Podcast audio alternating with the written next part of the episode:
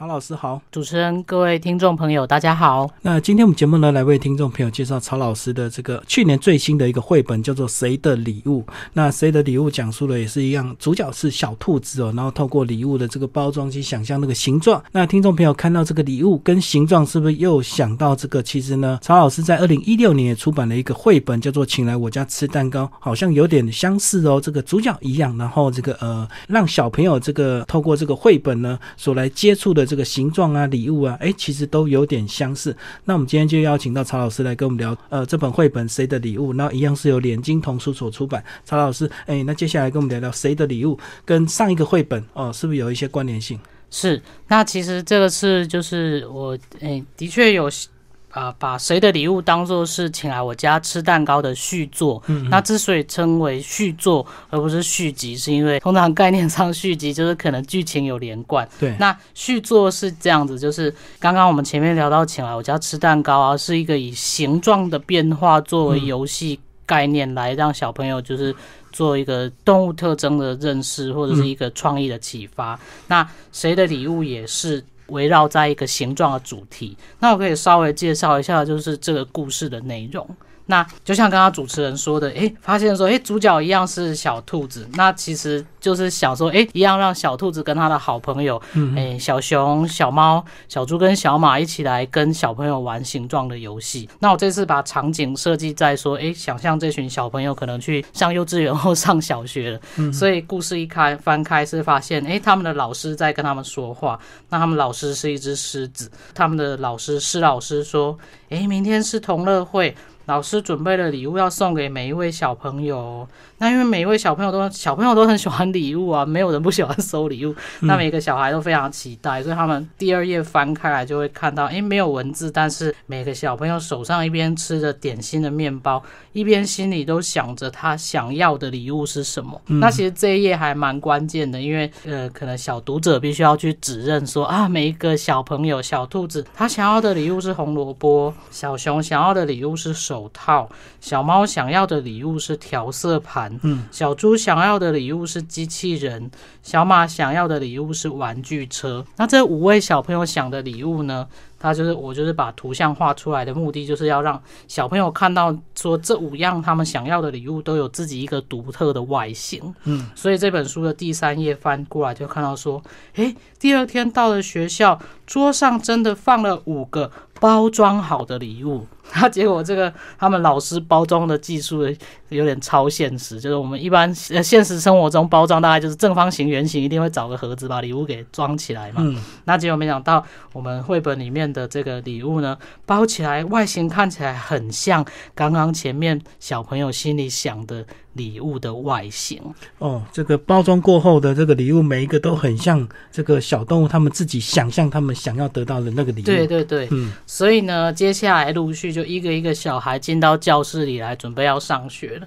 那小兔子看到这边就必须由我来形容了，不然本来应该是由读者去自己发现说，哎，真的，就是这个小兔子，他就指着一个红萝卜外形的礼物说：“我知道这一定是我想要的胡萝卜。”然后接着小熊也进来，他就指着一个外形像是棒球手套的礼物说：“我知道这一定是我想要的棒球手套。”那故事的前段就是接着就是每一个小孩进到教室都觉得说：“哇，这个是一定是我想要的礼物。”而且他们还很惊喜说：“哇，老师都知道我们想要礼物，老师超级厉害的。”那接下来就是故事的转折了，就是老师进到教室里来之后，他说。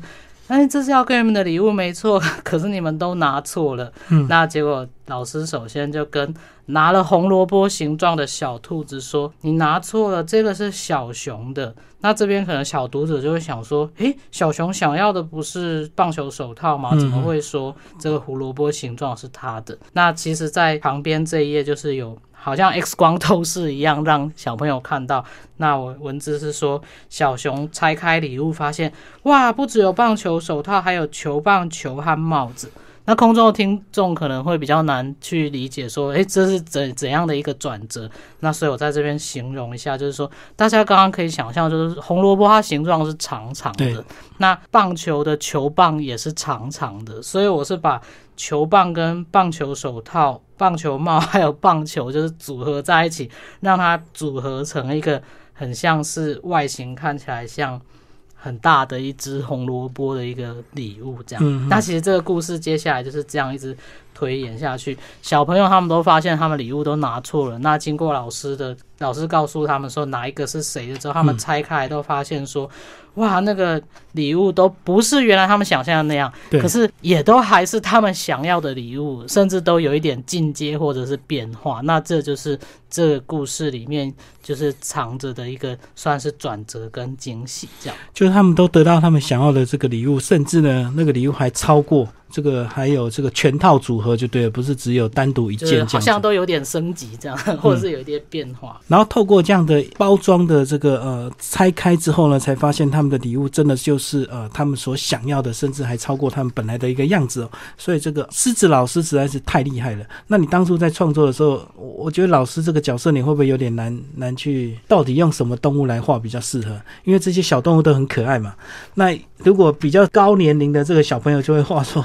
就会觉得说狮子，狮子不是会吃掉他们吗？还是为什么还送他们礼物这样？对，可是其实我当初一开始在想说要画他们老师的时候，我就想好说，嗯，我要画一只狮子当他们老师，因为其实就是有点想要颠覆。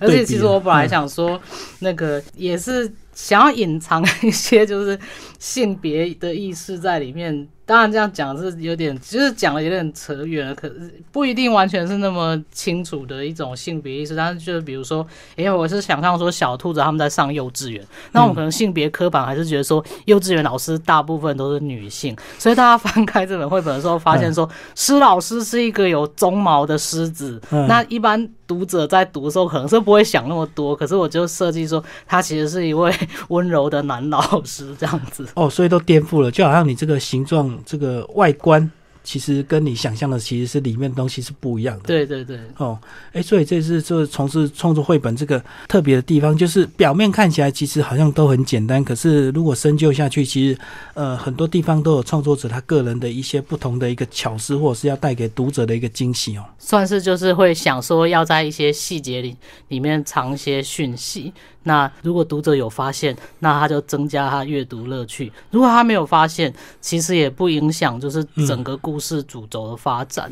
不过有时候我觉得这个读第一遍、第二遍，也许你不太容易会发现这么多，对不对？有时候绘本就是因为重复的阅读的一个乐趣，让你去另外再发现，或者是说你读的时候你想不到，可是小朋友来读他就想得到，因为小朋友他的这个呃直觉更敏感。这是真的哦，就是其实我的确是尽量都在我的绘本里面藏一些小细节。那这真的就是像刚刚主持人讲，就是一般读者可能会觉得说，哇，绘本那么薄，然后字那么少，就会觉得说这个是一种读一遍就就不需要再管它的书。可是其实大多数的创作者真的都是会用心在里面藏一些讯息，是让。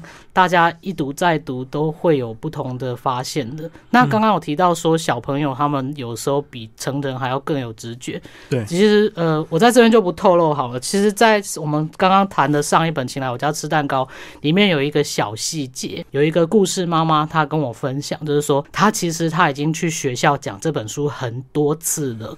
那她儿子。年年纪很小，也还在幼稚园，也跟着他读这本书很多，就是很多次。然后这个故事妈妈她说，有一天她儿子跟她说：“妈妈，那个小熊的头上面肿了一个包。”她说她从来都没有发现过，对。但是他的小孩，我想这真的就是刚刚讲说，哎。诶，因为学龄前的小孩他在读啊，他其实是读图，那文字是由成人读给他听，他耳朵在听，可是他眼睛就有更多的时间 去发现我藏在里面的小细节。那我真的觉得这很好玩，我也没有想到说故事妈妈会没发现这个小熊头上肿一个包。那这个就是刚刚讲，就是说这是一个藏在里面的趣味小细节，它也有它真正的原因，但是它并不影响故事的进行，但是它可以增加读者。自己去发现的时候的一个乐趣，这样。对，因为我们大人在读的时候会太过于专注那个文字，然后以及这个剧情，或是主轴的剧情，对，到底这这个绘本到底要交代什么？所以我们会读字就读过去，那图呢就简单看过去而已。是。那小朋友因为他不太认识字啊，所以才需要说，有时候绘本都是要大人念给小朋友听。是。那小朋友只能专注在画面上。这样子，所以他们在画面上就会发现更多的一个乐趣。那曹老师，你过去有这种拆礼物的那种惊喜吗？就是外观是这个样子，最后拆开的时候居然是另外那个样子。其实刚刚是说，就是诶，我的绘本或者是我的创作都跟就是生活实际的经验有关嘛。那其实谁的礼物也是，但是他并不真的是那么直接，就是说拆礼物发现不是我所想的礼物，而是就是有一次。跟朋友们在玩交换礼物，那大家要用抽奖的，那就有人拿出了一个包的看起来很像香肠形状的礼物。那我跟我一个朋友就对看一眼，然后就想说，今天不太可能有人送吃的，所以它应该不是香肠吧？嗯那因为好像那是一个很大的交换礼物的场合，而且那个香肠形状的礼物后来也被我们一个不认识的人抽走，所以我并没有办法去真正知道说它里面是不是真的是香肠。可是它的确就是。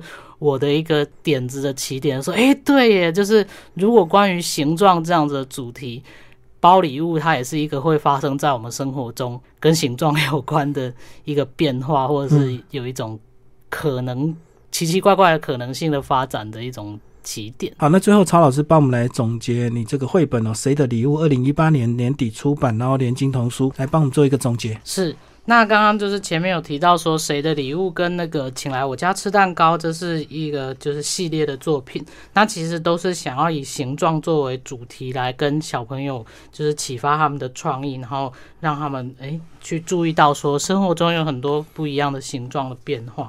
那其实也是就是刚刚在讲说，虽然我们这个故事里面是以就是呃礼物的包装作为主题，可是。我也是在想说，诶，其实形状联想的游戏，它在日常生活中其实是随处可见的。嗯比如说，有的时候我们看天空的一朵云，你会觉得说啊，它好像一只金鱼哦。或者是你跟小孩走在路上，你们就可以讨论说那个云是什么东西。对，那甚至有的时候在街上的车子啊。那个车头灯跟引擎盖的线条会让你看起来觉得说，哇，他好像在对我们微笑，或是他好像看起来很凶猛。我觉得这个其实就是一种生活里面的小乐趣。那你有孩子，你可以跟孩子玩这样子的形状联想游戏；你没有孩子，你已经是一个成人。其实我觉得，也许它也是一个让你重拾童心，或者是让你生活有一点调剂的一种。小契机这样子。好，今天非常谢谢曹一新老师为大家介绍他的绘本《谁的礼物》，连经童书所出版。